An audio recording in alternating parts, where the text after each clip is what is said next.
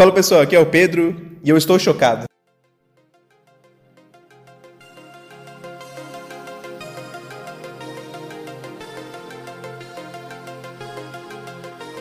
Olá, olá galera, aqui é o Rodrigo, engenheiro físico, e se prepara que hoje o pessoal aqui do Physicast vai entrar em campo, hein?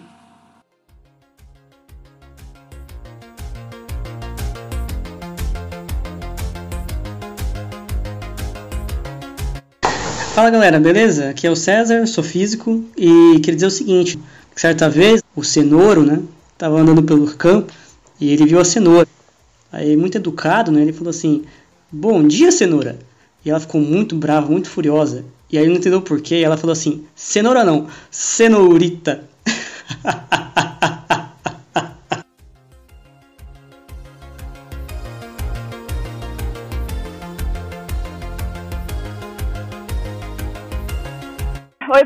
pessoas, aqui é a Mônica. E vocês já tomaram choque fazendo suco de laranja?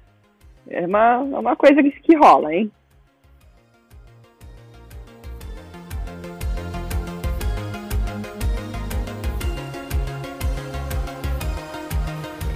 Então é isso aí, galera. Hoje o episódio vai falar um pouco mais de eletromag, essa matéria que todo mundo ama e todo mundo odeia.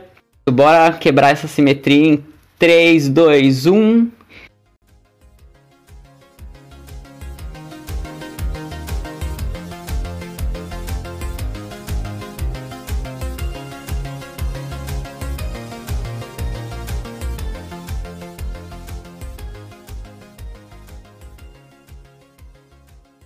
Então, no episódio passado a gente falou um pouco sobre como que foi a história da descoberta do eletromagnetismo, como que a gente, como que as pessoas saíram do, do conceito só de é, eletricidade e do conceito só de magnetismo separados e juntou através das equações de Maxwell e do e descobriram que também a luz tem a ver um pouco sobre isso. É, mas acho que foi faltando falar um pouco de, da parte de eletrização e magnetização. Então, Talvez compense a gente começar aqui falando um pouco de quais são as maneiras para dar carga para um objeto, eletrizar um objeto, e quais são as maneiras de tornar um objeto um ímã, né? deixar ele magnético.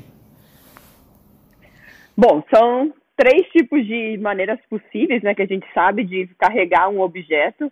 Então, a gente falou um pouco no episódio passado sobre a maneira, a, a eletrização por atrito, né? Então, tipo, se atrita, está dando energia para os seus objetos e com isso se arranca um, um, um, um elétron de um corpo e manda para outro. E aí, desse, né, dessa maneira, um, um corpo vai ficar positivo porque perdeu o elétron, outro corpo vai ficar negativo porque recebeu o elétron. Para saber quem ganha e quem perde elétron, existe uma, né, de maneira prática, existe uma tabela chamada tabela. Ixi, fugiu o nome, tá com o nome na minha cabeça agora. Série triboelétrica. Essa série triboelétrica fala quem ganha e quem, e quem perde elétron. Mas, tipo, isso vai depender dos, dos dois materiais que estão envolvidos. Então, não tem como falar, por exemplo, que o couro só vai ser só vai perder elétron ou só vai receber elétron. Vai depender com quem ele vai estar tritando, né? É, depende se, se, o material ele consegue segurar mais o elétron ou menos, né? É, exatamente. Então, tipo, dependendo do, do, do par de, de, de, materiais que estão sendo atritados, um cara vai receber elétron, o cara vai perder elétron. Então, tipo, vai variar. Aí, normalmente, a gente usa essa série triboelétrica para saber quem ganha e quem perde. Quem está pensando vestibular, por exemplo, né, nessas épocas aqui, provavelmente já, já viu essa série triboelétrica por aí, né? E o que mais, gente? Que outra maneira que tem pra gente, gente eletrizar um corpo? Só um comentário que é, é legal. Tem um experimento, dois experimentos legais que dá para fazer em casa, bem fácil de fazer que mostra essa eletrização por atrito, né? Você pega um papel e esfrega num canudo, esses canudos de plástico. É, é bom evitar usar canudos pela natureza, né? Mas não, mas canudo de plástico não é, não é, não é saudável para o meio ambiente. é, enfim, mas se tiver por acaso aí um, um canudo sobrando, é, você esfrega o canudo no, no papel e dá para fazer duas coisas, né? Uma você pode jogar o, o, o canudo na parede se você joga na parede, ele gruda lá. Se você fizer bem feito, ele gruda e fica lá. É bem bacaninha de ver. E um outro que é bem fácil de ver também com canudo é você liga, liga uma torneira, né? Abre a torneira de casa, um filete bem fino de água, pega o canudo eletrizado e aproxima do, do filete de água, sem tocar. aproxima bem devagarzinho. Você vai perceber que a água desvia, né? Ela começa a fazer umas curvas muito loucas para desviar do canudo. E isso também tem a ver com esse fenômeno da eletrização por atrito, né? Então, é bem bacana. É, o atrito eletrizou o canudo e aí tem um outro fenômeno que é usado para gerar essa repulsão aí, porque você também está eletrizando a água de certa maneira, né? O, para ter essa repulsão é um experimento legal, fácil de fazer, você pode surpreender a sua família, sua avó, seu primo, ficar popular. Surpreender a sua família. E tem, tem aquele que eu falei na, na, no episódio passado, né, da caneta na parede, né? Isso é muito legal, isso, isso assusta as pessoas, é divertido. Você pega uma caneta Bic ou qualquer outra caneta que esteja chanfrada, né? Ela tem que ter partes retas. Você pega essa caneta, você arrasta ela na parede e larga ela lá. Se você tiver uma Bic na mão, faz isso agora. E aí, tipo, ela fica fica lá até, até, até descarregar. Nossa senhora, esse não sabia não. É, bonitinho. E tipo, e, e, é, é igualzinho que o César falou do canudo, né? Fica. E tipo, dependendo do dia, tipo, dependendo do dia, se for, né, se, se tiver muito úmido, ela não fica muito tempo, não. Mas se o tempo estiver seco, aí ela fica bastante tempo lá, porque vai, de, vai demorar pra, pra, pra descarregar, né? E ela fica lá tempo, tempo. O outro, então tem, tem, tem três métodos para você eletrizar um corpo. Então lembra, o corpo ele, ele é dito neutro se o número de cargas positivas e negativas nele são iguais, né? Em modo, né? A quantidade delas são iguais. E se não tem essa igualdade, o corpo seria dito eletrizado. Tem um excesso de carga positiva ou negativa. Um método para você eletrizar um corpo neutro, né? Ele está neutro e virar eletrizado é o atrito. O outro é chamado um método por contato, que só funciona bem ele pode funcionar para tudo, mas ele funciona bem para condutores elétricos. Então, o contato é você pegar dois condutores, tipicamente metais, e se um desses, ou os dois podem ser, né? Duas esferas, digamos, estão eletrizadas, e você bota elas em contato, existe uma transferência de carga de um corpo para o outro. Né? Se uma das, cargas, uma das esferas estiver neutra e a outra estiver eletrizada, as duas, quando você separar, as duas elas vão estar eletrizadas também, né? Porque um excesso de carga que estava na uma passou para outra esfera, né?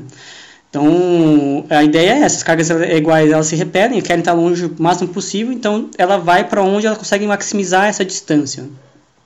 Então, corpos maiores tendem a receber mais cargas que corpos menores, porque tem mais espaço para se, se distribuir. É, falar que a ideia é que os corpos eles sempre buscam equilíbrio, né? Então, o equilíbrio eletrostático, né, ele vai acontecer, ele vai acontecer com a movimentação de carga, até que os dois atinjam o que a gente chama de mesmo potencial elétrico. A gente pode falar mais disso depois, né? Mas a ideia é, é que tudo quer ficar em equilíbrio, né, gente? A natureza é bonita demais.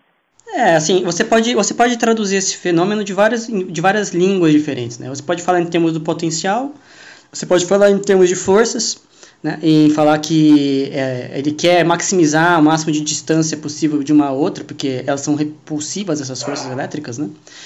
E, e aí você pega, se tiver dois condutores idênticos, de mesmas dimensões, mesmo material, você espera que seja igualmente distribuída né, as cargas entre os dois. Né? Se for um condutor muito maior que o outro, a tendência é que o maior receba mais cargas, né? porque tem mais espaço para elas se distribuírem e logo se afastarem uma das outras. Esse método não funciona muito bem para coisas que não são condutoras, né? porque se é um isolante, o isolante não deixa passar bem a carga, né? de um corpo para o outro. Então, mesmo que ela queira ir, é, não dá muito certo. Isso acontece, por exemplo, um método, um experimento legal de fazer, que é, tem a ver com um pouco por atrito, né? Se você pega um balão e esfrega no seu, no seu cabelo, o balão fica eletrizado. Mas ele só fica eletrizado na região onde você esfregou. Porque o balão ele é, um, é feito de borracha, né? E essa borracha é um isolante elétrico. Então, se você tentar pegar a parte do balão que você esfregou na sua cabeça e se aproximar de um papel, por exemplo, você tem aqueles efeitos de repulsão ou atração do papel. Mas se você bota uma outra parte do balão, não vai acontecer nada. Porque a outra parte do balão não está eletrizada porque a carga não se distribuiu pelo balão, dado que ele é um isolante. Então, o, o, a eletrização por contato exige, para bom funcionamento, que aconteça entre condutores. O atrito não, o atrito pode acontecer para isolantes também. Então, a última, o último tipo de eletrização que tem, eles chamam de eletrização por indução. Então, de novo, você tem que ter um, você tem que ter alguma coisa que tenha uma, uma, um conjunto de cargas, né, acumulado, e aí você aproxima esse conjunto de cargas acumulado em algum material, de preferência também um condutor, que permite, é, é, não, você não vou explicar o que é um condutor. É, se aproxima esse conjunto de cargas perto de um material, de preferência um condutor, e aí esses é, quando as cargas nesse objeto tendem a se mover para se aproximar ou se afastar de, desse objeto que está cheio de carga. Então você tem um, um, deslocamento das cargas do objeto e isso induz uma carga no objeto, né? porque você tira o, o objeto de o, o, objeto de equilíbrio. Então você induz, por exemplo, cargas se, se, o, se você aproxima um objeto A com uma carga positiva para um objeto neutro, a, a parte próxima desse objeto que está ao objeto A vai ficar com cargas negativas e a parte mais longe vai ficar com cargas positivas. É, você polariza o, o cara, né? Mas se você quiser se você quiser fazer com que ele é, fique carregado, você vai ter que fazer, por exemplo, ligar ele na Terra ou ligar ele em algum outro canto, né? Porque dessa maneira, ele, dessa maneira ele, é, ele ainda é neutro, né? Só que ele está polarizado. Sim, sim. Isso, exatamente. Ou então você pode fazer assim, você pega um, um cabo por exemplo, de metal. E aí você faz isso daí, aí uma ponta vai ficar positiva, outra negativa, aí você corta o cabo no meio, as cargas não tem como voltar, e aí você tem dois polarizados. dois carregados. Né? A ponte quebrou, aí ninguém volta mais. Né? E um, um, o, o, efeito diário mais comum desse, dessa redução por indução é, são os raios né, em tempestades. Né? Então, o, o, isso é uma coisa bacana de se ver. Né? Então, você tem um excesso de carga, geralmente negativa, na parte de baixo das nuvens. E esse excesso de carga na parte baixa das nuvens, ela induz que cargas positivas se acumulem na superfície da, do, do, do solo. Né? E quando essa atração, quando você tem carga o suficiente ali, o ar ele é um isolante, né? o ar entre o solo e a nuvem. Mas se você der uma carga suficiente ali, cria um campo elétrico forte o suficiente, você acaba arrancando os elétrons ali da nuvem e jogando para o solo, que é o raio.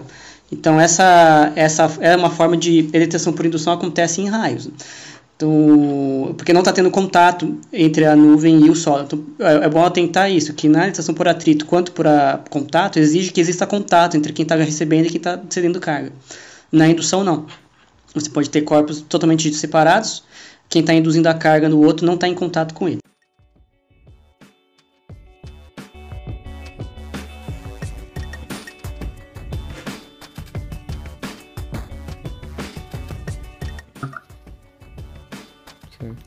Então, é, faltou explicar o que, que a gente está falando, mas faltou a gente explicar o que, qual que é a diferença assim, fundamental quando a gente fala que é um condutor, quando é um isolante, né? Ou um dielétrico, que a gente costuma falar na física, né?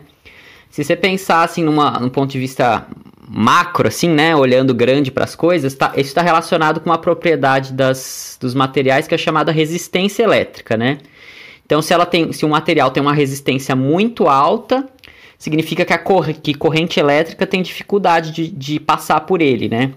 Então, não tem nenhuma fronteira é, bem definida de até onde é um metal, até onde deixa de ser, assim, é fica um pouco mais fluido esse número, mas o importante é isso, que coisas com resistência muito baixa são bons condutores, coisas com resistência muito alta são maus condutores, né? E aí, se você quiser olhar para coisa mais microscópica, como que está acontecendo, é, sempre que a gente fala de corrente elétrica, são os próprios elétrons que estão se deslocando de alguma forma no material, né? Seja realmente em longa distância, seja de, de átomo em átomo e empurrando o próximo elétron. Então, essas, essa coisa da resistência está relacionada sempre com essa facilidade do elétron de conseguir pro, se propagar ou empurrar o próximo do próximo átomo, por exemplo. E aí tem alguns materiais também, que aí mais por curiosidade vale a pena falar, que são os chamados semicondutores, né? Esses semicondutores, eles são legais porque eles estão justamente no meio do caminho. Então, você consegue, ora fazer a gente isso é muito usado principalmente em computação, em computadores, todos os, os, os chips que a gente chama, né, são feitos de semicondutores que eles são legais porque você consegue basicamente ligar e desligar essa característica deles. Então você consegue fazer, hora deixar passar muita corrente, hora não deixar passar, hora deixar passar, hora não deixar passar. Então funciona como uma válvula mesmo, né? Então esse foi, é um dos fundamentos assim da, da, da eletrônica mesmo.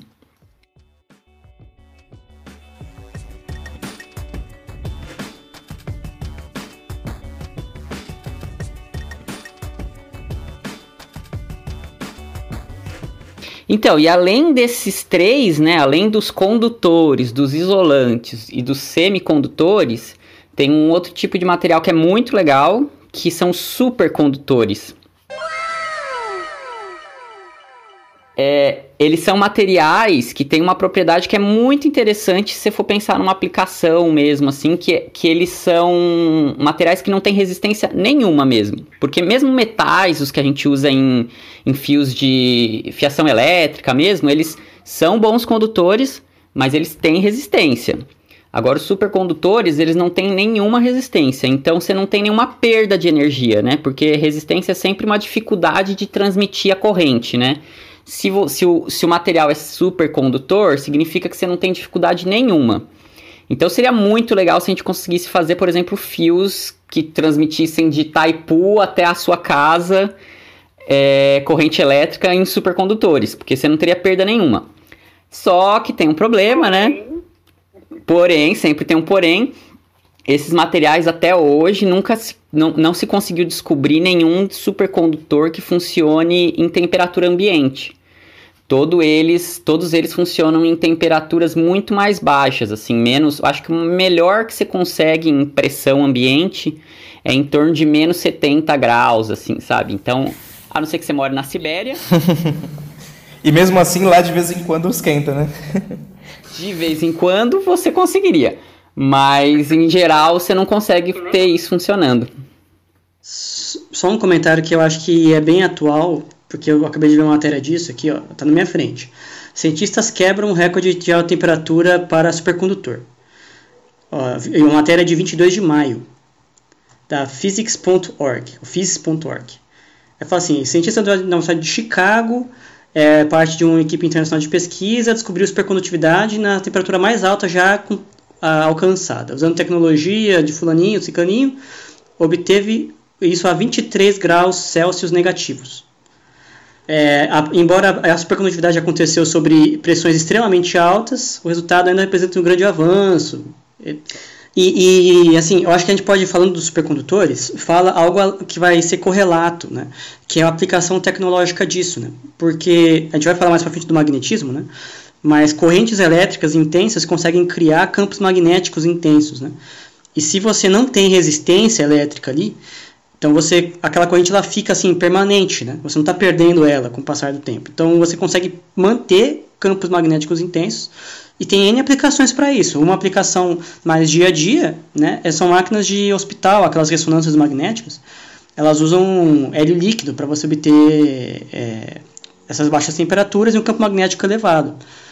E uma outra também usada, não tão comum, mas quem tem dinheiro consegue, é, pelo menos mais do que a gente, com mais ressonância, é, são trens, aqueles trens magnéticos, né, que levitam.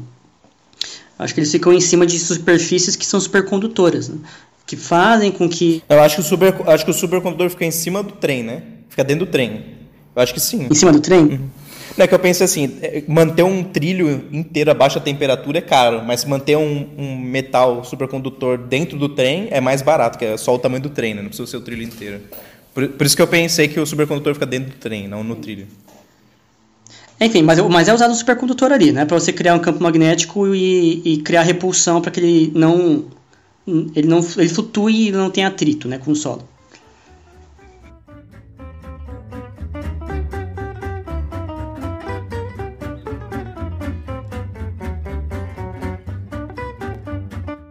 Uma outra coisa que dá para uma outra tecnologia que se usa muito que são os capacitores, né?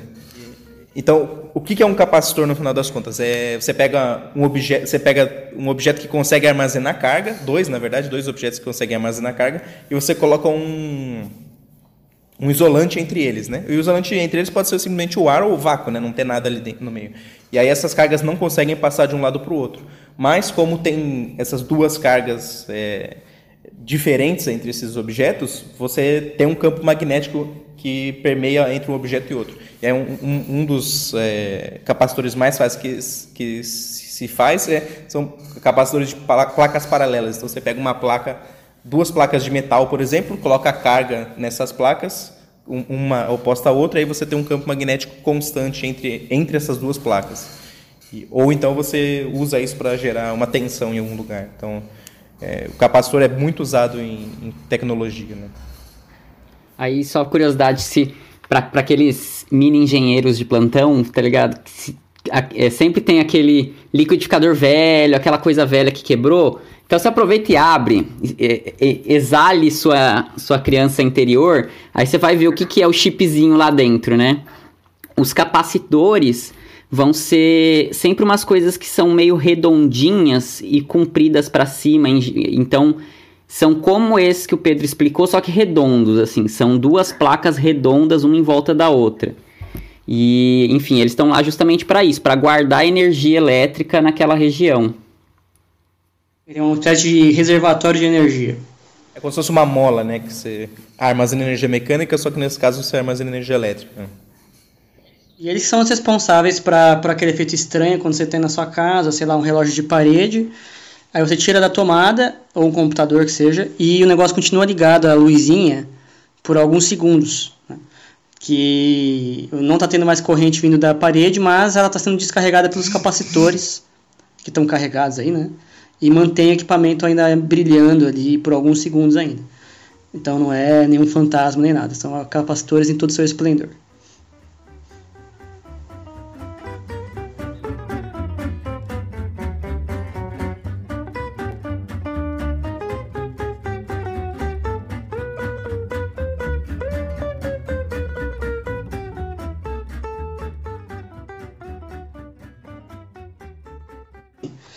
É bacana isso, né? Então a gente vai falar agora um pouco da relação do eletricidade com magnetismo, como a gente consegue criar efeitos magnéticos a partir de coisas elétricas, né? E o supercondutor é um do, uma das coisas mais bacanas nisso, né? Porque você consegue criar, ter uma corrente que não, não é dissipada, né? E aí todos os campos criados a partir daí também ficam, ficam mais ou menos é, preservados. Não, tipo, é que os estudos foram começando em paralelo, né? Então, tipo, a galera pesquisava a eletricidade e a galera, em paralelo, também estudava magnetismo, né? Então, tipo, tudo isso que a gente vai falar de magnetismo estava acontecendo em paralelo com os estudos de, de, eletricidade. Em algum momento alguém viu que estava ligado, né? E o legal é que na geladeira, né, quando acaba a energia elétrica da casa, os ímãs não caem no chão, né? Então, tipo, é independente. Ele é imã porque ele é imã, né? Bom, só, só se você estiver no Stranger Things, né? Aí quando, aí quando dá pau na eletricidade, os ímãs... Sem spoiler, sem spoiler. Ai, desculpa, desculpa, desculpa, desculpa. Então, essa coisa deu algum pau na eletricidade ali que fudeu o negócio. Mas é. Sem spoiler. Mas o imã de geladeira né, da gente normal aqui, que não tá no upside down world, é, não cai quando a força, quando a energia elétrica acaba, né? E, e a, o campo magnético da Terra, ele, ele foi gerado por algum campo magnético anterior, assim, na formação do sistema? De onde veio ele? Porque é um núcleo de ferro lá, certo? O que eu, o que eu acho, que eu, isso é achar, né? O, o, núcleo da Terra ele tem bastante metal, né? Ferro, no caso, né? E, e ele está girando, ele não está parado, ele está girando ali. Eu acho que esse giro causa uma força centrípeta, na, na, ou centrífuga no caso, né? ele causa uma força centrífuga nos elétrons do material. Esses elétrons tendem a ir para a ponta, e, porque, porque é um material condutor, né? então eles estão mais ou menos livres, esses elétrons. Então ele, você gera uma corrente na borda do material e essa corrente induz um, um campo magnético. Eu suspeito que seja essa a razão de existir. É, eu tinha suspeita que tinha relação com o movimento de metal ali dentro. Deve ser isso que você tá falando, mas eu não tenho. Tipo, é só um, só aquela sensação que vem de dentro, mas você não sabe o que, que é. Pode ser vontade de fazer cocô também, eu não tô sabendo, mas. What? Ah, não, ok, eu, eu achei aqui. Ah, deixa, só um pouquinho. É, eu vi aqui na, na Wikipédia não é exatamente por causa do movimento de rotação, embora eu acho que esse movimento de rotação você consegue gerar um, um campo magnético, mas é, também tem a ver com, com como está quente o, o, material, o, o, ferro lá, ele tem um movimento de convecção, né? Então o, o calor tá, tá, tá é, é, o núcleo é grande, né? O, o, tem partes do núcleo que que estão mais quentes do que o outro e isso faz com que o material lá dentro se movimente, né? E esse movimento cria é, eletrização em algumas partes mais do que na outra. E isso gera uma corrente elétrica que faz o. É. E há planetas que não têm um, um, um, um, núcleo líquido, não tem um campo magnético. Mas exatamente como é formado, eu acho que não tem. É, é, é bem complicado. E eu acho que não tem uma resposta final para isso. Ah, mas deve ser complicado pra caralho, mano. Olha. Sim, sim. Porque é um líquido que está lá dentro, né? Não é só. Se fosse, se fosse uma coisa sólida rodando, é, faria mais sentido o que eu falei, mas como é, é um líquido, é mais, bem mais complicado do que isso, né? Aí só para dar uns números, que eu sou o cara que gosta dos números, é, aí o campo da Terra, a gente tem unidade, assim como qualquer coisa, a gente tem unidade de campo magnético também, né? Que a gente pode falar em, em Gauss, por exemplo. O campo da Terra é mais ou menos 0.4 Gauss, aproximadamente, né? Varia um pouco. Aí para comparar com uma coisa do dia a dia, esses imãzinhos de geladeira que a gente usa normalmente tem em torno de 100 Gauss. Então é tipo muito mais forte, na verdade, o campo magnético. Mas enfim, ainda, tá, ainda assim hum. tá lá, né? O campo da Terra existe e é único. mas, mas esse campo magnético da Terra, mesmo sendo fraquinho, é super importante para a gente por exemplo, ele protege a Terra, né, de, de, de vários, de, de, de, radiação e etc. É, as auroras boreais e austrais são, tem grande, ele, ele, tem bastante influência na formação dessas auroras, naqueles desenhos, né, bonitos, coloridos no céu. Então, tipo, esse, esse, esse campo, apesar de ser, apesar de ser fraco, né, ele tem a importância gigantesca. Ah, a bússola também, né? Uhum, sim, a bússola foi importantíssimo, né?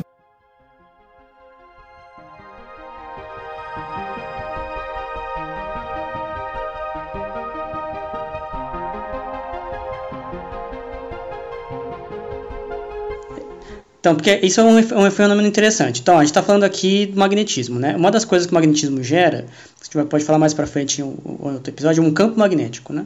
E quando uma partícula carregada eletricamente passa por um campo magnético, o que esse campo faz é mudar a direção dessa partícula. Então, ela muda a rota dela, e quando você muda a rota da partícula, você está acelerando ela, né?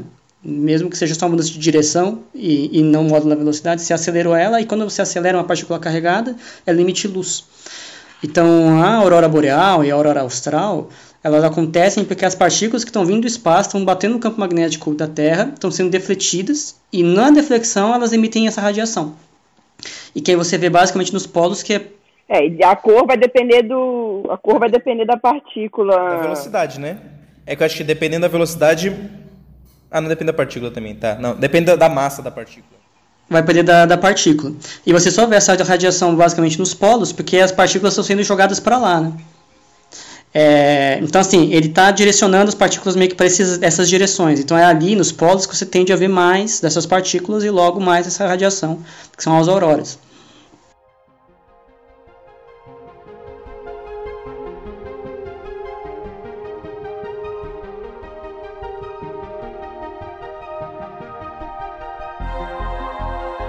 Não, mas deixa eu falar uma outra coisa, não, é rapidinho. Esse negócio da aurora aureal e austral, é, boreal, aureal. aurora boreal e austral, é, não é a partícula em si que está sendo é, acelerada, freada pelo campo magnético que vai dar esse pau, mas é, vai ser a interação dela com os átomos da atmosfera. Então, quando elas interagirem com o átomo da atmosfera, vai ocorrer excitação, né? E aí, quando excitar, vai rolar, vai emitir a luz. É, dependendo dos átomos da interação, né, se for, sei lá, hidrogênio, nitrogênio, sei lá, quem das quantas, vai ser uma luz diferente. E isso acontece mais nos polos, né? Aliás, isso acontece só nos polos e não acontece aqui na, na, né, na, na nas latitudes mais baixas, porque, porque o campo magnético é mais intenso né, na, na, na, nos polos. Então, essas partículas são desviadas para os polos, então vai ter mais partículas chegando na atmosfera lá nos polos, e essas partículas vão interagir com a atmosfera de lá. E aí, com essa interação, vai ter a excitação e vai ter as luzinhas bonitinhas. Ah, antes de você mudar, só eu queria comentar que para os ouvintes que a, essa aurora boreal e austral não existe só na, no planeta Terra. Tem umas imagens, acho que é som da Cassini, quando estava passando lá por Júpiter ou Saturno, acho que nos dois. Não sei se a Cassini não foi nos dois, mas tem fotos do, dos polos de Júpiter e Saturno que tem as auroras boreais deles lá. É bem bonita, então quem quiser, é, quem quiser procurar. Não, vamos perguntar para os nossos ouvintes de Júpiter. E aí, galera, vocês que estão aí em Júpiter, o que vocês podem falar? Isso. Então, não tem nenhum. Eu, o Anchor mostra, não tem ninguém em Júpiter escutando a gente. Oh, mas que brisa, então, agora só brisando um pouco mais. Júpiter também tem campo magnético, então? Porque aí o núcleo não é gasoso, tipo. Na verdade, Eu acho, que, eu acho que ninguém sabe exatamente como que é o, o, núcleo dele, mas algumas pessoas suspeitam que seja hélio ou hidrogênio supercondutor. Na verdade, é bem complexo, assim. Pode ser que seja um supercondutor, porque tem uma pressão muito forte no núcleo, né? Então, a, a gente que teoriza que seja algum supercondutor que está ali, na verdade. Eu jurava que é, ele era mais porque eu achava que. Eu, bem, de novo, a intuição falha, né? Mas a minha intuição era que a, o núcleo de Júpiter devia ser, assim, proporcionalmente mais sólido que o nosso, porque a pressão lá é muito maior, né? Por causa da gravidade, né? Uhum. É, não, na verdade, assim, ninguém, ninguém sabe exatamente como que é o núcleo de Júpiter, né?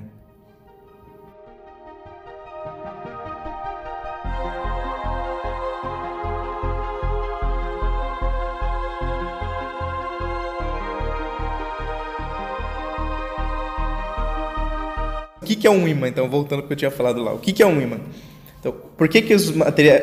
Durante muito tempo estudou-se ímãs e entendia-se o eletromagnetismo associado aos ímãs como coisas diferentes do, da eletricidade. Né? E hoje a gente sabe, como a gente falou antes, que o, a, a eletricidade e o magnetismo estão relacionados, na verdade, correntes elétricas geram campos magnéticos. Né? E campos magnéticos, dependendo do formato do campo magnético, é, é o equivalente a um ímã, vamos dizer assim. Né? Então, então fica claro que talvez esteja alguma corrente elétrica de alguma maneira lá nesses materiais que são ímãs. E no final das contas, o que, que é? O, os átomos que, que compõem o material, eles têm elétrons rodando neles, né? E esses elétrons rodando geram, geram correntes e as correntes é, geram campos magnéticos, né? Só que em geral nos materiais, esses, essa, esses átomos eles estão aleatoriamente espalhados. Então tem pequenos ímãs dentro do átomo que são dados dentro do, do material que são dados por esses elétrons girando em torno do átomo e, e, e esses ímãs apontam aleatoriamente para todas as direções. E aí se você fizer uma média isso vai dar zero porque tem um ímã apontando para a direita, outro para a esquerda, um para cima, outro para baixo e assim por diante. E aí um cancela o outro. Mas, se você conseguir fazer alguma maneira para organizar essa, esse, esses pequenos ímãs dentro do material e apontarem todos mais ou menos para a mesma direção, ou uma grande parte apontar para uma direção e os outros continuarem aleatoriamente, é, você gera um campo magnético não nulo, porque não tem mais esse cancelamento. E é isso que é um ímã, no final das contas. Então, se você aplicar, por exemplo, um campo magnético intenso num material, e esse material não voltar para esse estado de aleatoriedade do, do do, do, dos pequenos ímãs que estão dentro do material, é, você aponta todos ou uma grande parte desses, desses pequenos ímãs para o mesmo lado e aí você gera um, um ímã permanente, por exemplo, que é o que a gente usa na geladeira. Aí tem dois outros usos muito legais e muito aplicados no nosso dia a dia dessa relação eletricidade e magnetismo. É, e os dois têm a ver com isso, com essa relação, é com isso que a gente estava falando já, né? De que o que eletricidade pode gerar campo magnético e variação do campo magnético pode gerar eletricidade, né? O primeiro caso é muito usado é, em transformadores. Esses transformadores que a gente tem na, na porta da nossa casa, assim, normalmente, eles são baseados... É, a corrente que chega na nossa casa, ela vem numa tensão muito alta, né? Tanto quem já, já viu, talvez, alguma estação de, de luz sempre são coisas de 10 mil volts, 40 mil volts, né? Então são voltagens muito altas. E aí, como, como essa voltagem se transforma para o nosso 110 da, da tomada, é por meio desse, de uma coisa que chama eletroímã, que é basicamente um fio enrolado num, numa, num bastão de ferro. Aí esse fio gera um campo magnético que aí depois lá na frente, em outro fio enrolado, você consegue tirar só parte da tensão, basicamente. Você consegue diminuir a tensão dessa forma. Então é um jeito de você transmitir bastante energia por longas distâncias e, e ir coletando só parte dela aos pouquinhos, né? E aí tem o outro efeito que é, que é, o, que é muito usado também, que é o contrário, que é a é, é, a mudança do campo magnético gerando corrente agora, que é usado bastante no Brasil em hidrelétricas, né? Então, o que está acontecendo lá nas hidrelétricas, basicamente, é a, a água caindo e empurrando uma turbina que é feita de ímãs mesmo, ímãs de ferro, parecidos com o que a gente tem em casa, só que são bem grandes, né? e essa turbina fica girando com esses ímãs dentro de uma de um fio enrolado, basicamente. Então essa turbina girando muito rápido começa a gerar corrente elétrica nesses fios. Então é assim que a gente basicamente gera quase toda a energia elétrica do Brasil, né? Gera e depois transmite. É. Né, por exemplo, uma aplicação prática, a gente tem bastante aplicação prática, né, dentro de casa desses negócios de corrente gerando campo magnético e vice-versa também, né? Na cozinha a gente tem bastante coisa que funciona assim, né? Que nem a minha frase no começo do programa foi do suco de laranja, né? Como é que esse negócio funciona, aquele espremedor de laranja, né? né? Você pega, como é que esse negócio funciona? Você pega esse Paranauê, liga ele na tomada, aí você aperta o botão lá de ligar e aí o Paranauê no meio começa a girar, né? Aí você põe a laranja e sai, sai suco.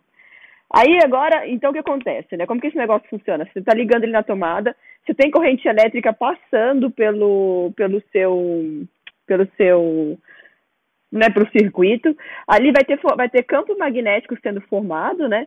E o negócio vai girar, ok. Não vou entrar em mais detalhes do que isso. Mas o legal é que o inverso também pode fazer. Isso eu aprendi com um outro professor super querido, Varela, não sei se ele está escutando o nosso podcast, mas eu aprendi com ele. E aí eu usei isso também nas minhas aulas, quando eu dava aula. Quem foi aluno meu já deve ter tomado um, um choque desse jeito. Que, né, o que a gente pode fazer? A gente pode é, gerar corrente elétrica através né, da mudança do campo magnético dentro do, do espremedor de laranja. Então, o que, que eu fazia com os meus alunos? A gente ia na sala de aula, quando eu estava dando aula de indução eletromagnética, é, a gente dava a mão, todo mundo junto, né, fazer uma grande reza na sala de aula, e duas pessoas, né, então essa, essa galera toda, essa, essa a, a sala inteira dando, dando as mãos, duas pessoas funcionavam como a ponta, funcionavam como a tomada desse, desse meu circuito. Então, duas pessoas iam pegar, uma, cada uma ia pegar em um, um, um ponto da tomada do espremedor de laranja. Então, o circuito estaria fechado, né? Aí eu ia lá e girava o Paranauê da, da de, de, espremer a fruta.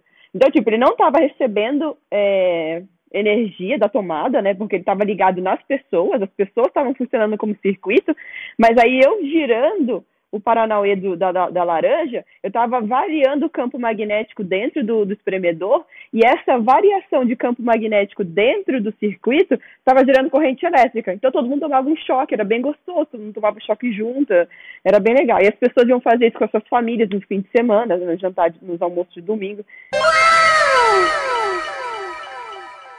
Uou!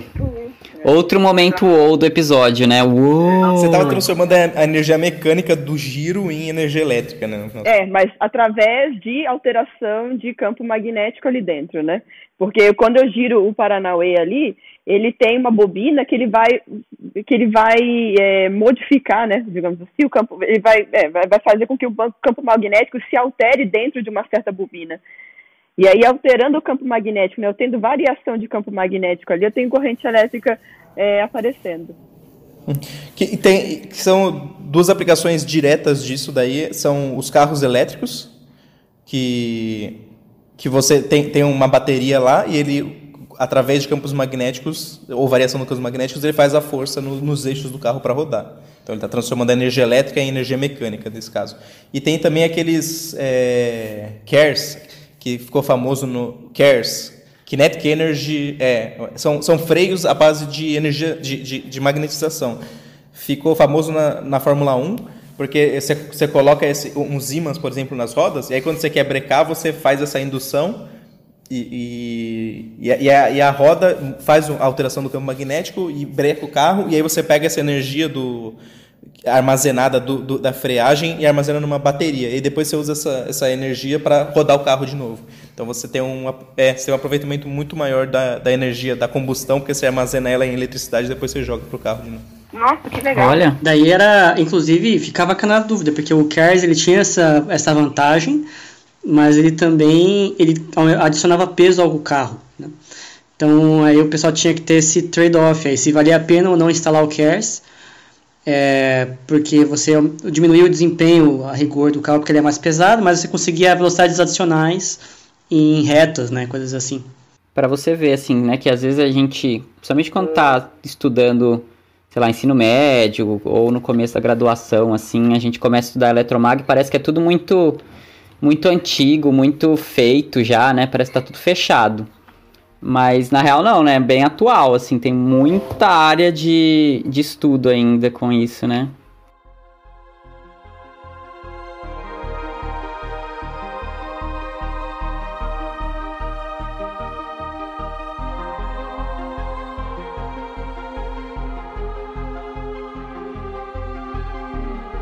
O que, que é um campo, César? Campo, o campo é uma área é, com plantação, com bicho, com uma vida bucólica. Não, essa ideia, a ideia de campo, é extremamente importante. Então, quem os primeiros a proporem essa ideia dentro de física foi o Faraday e o Maxwell, né? O Faraday primeiro, o Maxwell depois ele formalizou. É, mas assim, ela, antes de eu falar o que é, é importante falar por que ela foi proposta. Né? Então, a gente falou aqui, por exemplo, de eletrização por indução, o, o raio, etc. Né? E nesses fenômenos elétricos, não está tendo contato entre, entre os, quem está exercendo uma força e quem está recebendo a força elétrica. Né? Então, a força elétrica ela tem essa natureza, como a força gravitacional, de não ter necessidade de haver contato direto entre é, as duas partículas que estão recebendo e, e, e sofrendo a força. Isso é um pouco estranho, né? Como é que se dá eu, eu, assim, pense com a cabeça, né, século 17, 18, etc. É, é, faz sentido eu falar de força, sei lá, uma mão empurrando uma caixa, alguma coisa assim, né? Carregando um objeto. Então, a, quem está exercendo a força, a mão, está em contato com quem está recebendo essa força. Mas a força elétrica parecia violar isso, né? Não tinha, não tinha contato entre quem recebia e quem, quem emitia, digamos, a força. E como resolver esse problema, né? Essa ação à distância, né? É, foi dar duas soluções, dois times, digamos aí, né? Um dos times era o, o time Weber, né, de um físico chamado Weber, não é o sociólogo. E o, o Weber ele assumia que a, a vida é assim mesmo, que tem forças que agem à distância, que tem ação à distância e pronto. E fez toda a física dele baseada na ideia de uma força à distância, né, é, sem mediação. As, o time que acabou ganhando, digamos assim, que a gente acabou adotando a ideia deles mais para frente, foi o time aí do Maxwell e do Faraday. Que eles propuseram o seguinte, olha, vou dar uma analogia aqui para explicar para explicar esse efeito, tá? Mas é só uma analogia, mas vale bem para o que eu estou querendo explicar. Pega uma situação em que eu tô, sei lá, eu tô em casa, tô lá triste, sozinho, sem amigos, ranzinza, e, e, decido assim que eu não quero visita de ninguém na minha vida, eu não quero visita nem, nem dos pássaros. Então eu boto ventiladores muito fortes ao redor da minha casa e qualquer pássaro que chegar perto dela é, é repelido. Né? Você que está de longe, não sabe que tem um monte de ventilador ali na minha casa, vai ver que tem uma repulsão entre os pássaros e a minha casa. Você pode começar a pensar que tem uma força de repulsão entre as duas coisas, que a minha casa está gerando uma repulsão. Mas você não sabe que o que está acontecendo é que o pássaro está interagindo com o vento. Né? Eu estou gerando vento através do ventilador e o pássaro sendo repelido pelo vento. Ele interage com o ar né? e não com a casa diretamente. Então a ideia de campo em eletromagnetismo é parecida. Você tem duas partículas elétricas carregadas, né? Uma delas, as duas, se tem carga elétrica, ela gera um que a gente chama de um campo elétrico, né? Ela afeta a região ao redor dela com esse campo e qualquer partícula que passe por ali e interaja com esse campo, se essa partícula for carregada eletricamente, ela vai sentir uma força elétrica, ou de atração ou de repulsão. Então, a ideia de campo é mais ou menos essa. Então, o campo elétrico é um exemplo de campo. Você tem campo magnético, você tem campo gravitacional, tem N tipos de campos diferentes. E, mas é baseado nessa ideia de que você afeta uma região do espaço, uma partícula fonte, né, que afeta essa região, e quem passa por ali é afetado por esse campo. E é, é, isso ajuda a explicar como se dá a transmissão de forças, né? sem você invocar ações à distância. Mas o campo é um artifício só matemático ou ele existe mesmo? É uma pergunta legal. É, quando proposto, você talvez pudesse pensar. É assim, eu acho que faz muito sentido desde o início que ela seja uma ideia, uma coisa que existe de verdade. Né? Ele está ali para resolver um problema que é a mediação dessas forças. Então, não acho que seja um artifício matemático nem, nem desde a sua concepção original, né? Mas hoje em dia a gente tem certeza que o campo ele existe fisicamente falando, porque campos eles carregam todas as propriedades físicas de alguma coisa que a gente entende como existente, né? Ele tem energia, o campo ele tem quantidade de movimento, você pode usar a energia armazenada no campo para fazer N outras coisas. Então isso é uma entidade física, né? É, que está lá. Então, então assim, campos, eles armazenam energia.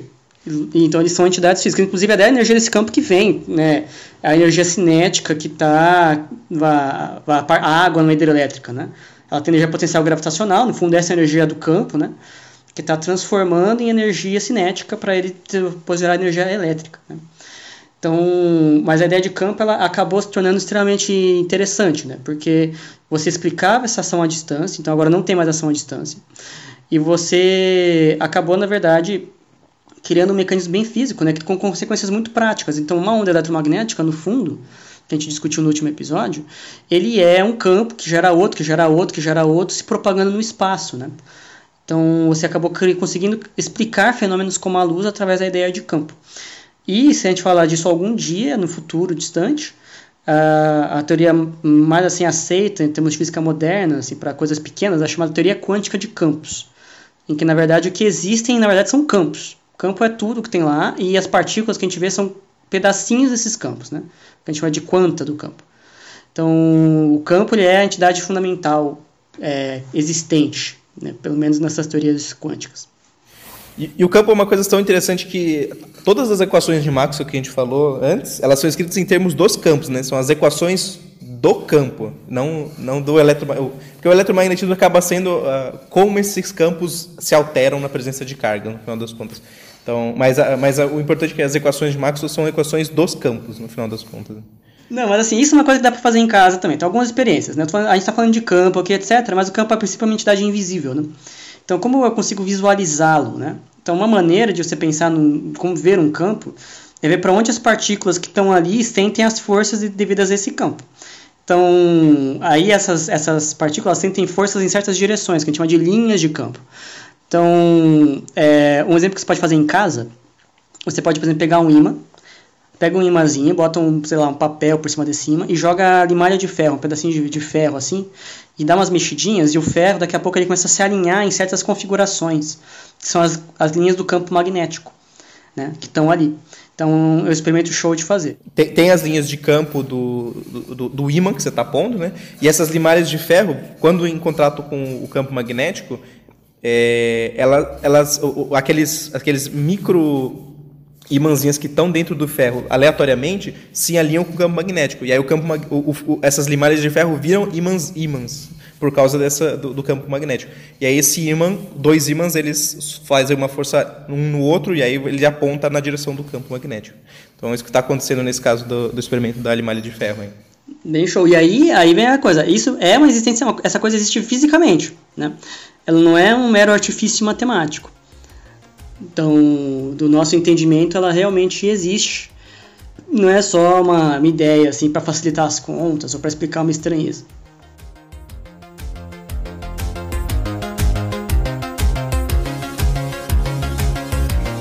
Pessoas, então é isso. Esse foi o nosso segundo episódio de Eletromag. É, a gente conversou bastante né, sobre a história de, do, do Eletromag, né, como, que, como que a gente juntou a gente não, eu não existia nessa época, sou velha, mas nem tanto. Mas como que as pessoas colocaram né, o, eletro, o ele, a, a eletricidade com o magnetismo e como que né, isso como que isso aplica como que isso se aplica no nosso dia a dia como isso é importante no nosso dia a dia né pra gente então eu espero que vocês tenham gostado né de toda essa história de eletromagnetismo de aplicações e piadas sem graças e continue acompanhando a gente não esqueça de acompanhar a gente nas nossas redes sociais. A gente tem conta lá no Instagram, a gente tem conta no Facebook, a gente tem conta no Twitter. Vai lá, conversa com a gente, manda oi, manda dúvidas, manda sugestões, manda críticas, que a gente está sempre disposto a ouvir vocês. E então é isso. Um super beijo. Tchau, tchau.